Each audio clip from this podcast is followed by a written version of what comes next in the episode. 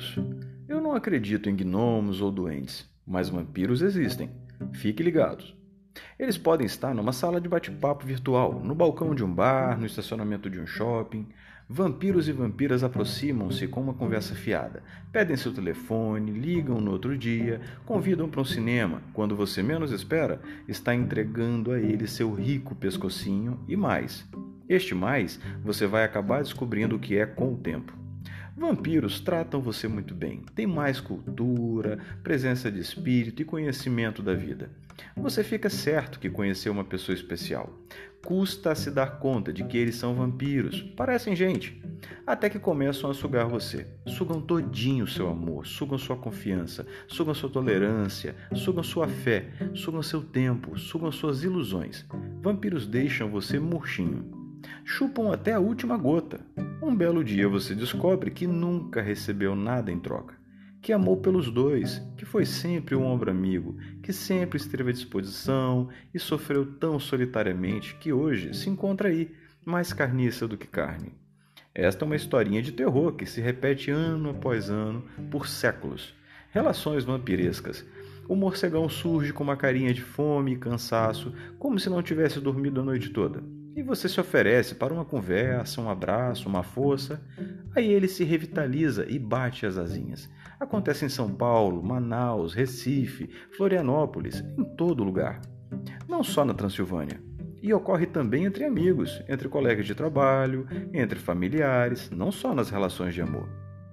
Doe sangue para hospitais, Dê seu sangue por um projeto de vida, por um sonho, mas não doe para aqueles que sempre, sempre, sempre vão lhe pedir mais e lhe retribuir jamais.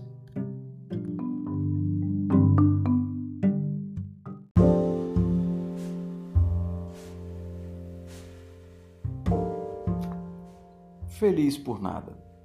Geralmente, quando uma pessoa exclama: Estou tão feliz, é porque engatou um novo amor, conseguiu uma promoção, ganhou uma bolsa de estudos, perdeu os quilos que precisava ou algo do tipo.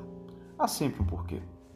Eu costumo torcer para que essa felicidade dure um bom tempo, mas sei que as novidades envelhecem e que não é seguro se sentir feliz apenas por atingimento de metas. Muito melhor é ser feliz por nada. Digamos, feliz porque maio começou e temos longos oito meses para fazer de 2010 um ano memorável. Feliz por estar com as dívidas pagas, feliz porque alguém lhe elogiou, feliz porque existe uma perspectiva de viagem daqui a alguns meses, feliz porque você não magoou ninguém hoje, feliz porque daqui a pouco será hora de dormir. E não há lugar no mundo mais acolhedor do que sua cama. Esquece, mesmo sendo motivos prosaicos, isso ainda é ser feliz por muito. Feliz por nada, nada mesmo? Talvez passe pela total despreocupação com essa busca. Essa tal de felicidade inferniza. Faça isso, faça aquilo. A troco. Quem garante que todos chegam lá pelo mesmo caminho? Particularmente, gosto de quem tem compromisso com a alegria, que procura relativizar as chatices diárias e se concentrar no que importa para valer, e assim aliviar seu cotidiano e não atormentar o dos outros. Mas não estando alegre, é possível ser feliz também. Não estando realizado, também. Estando triste, felicíssimo igual. Porque felicidade é calma. Consciência é ter talento para aturar inevitável, é tirar algum proveito do imprevisto, é ficar debochadamente assombrado consigo mesmo.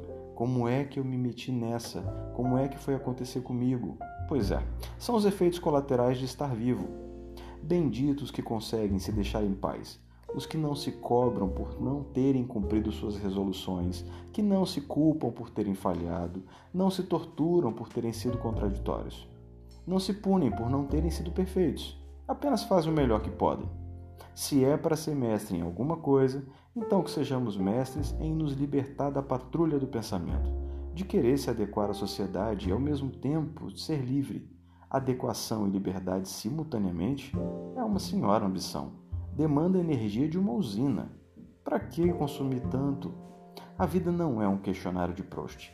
Você não precisa ter que responder ao mundo quais são suas qualidades, suas cores, seu prato favorito, que bicho seria, que mania de autoconhecimento. Chega de se autoconhecer.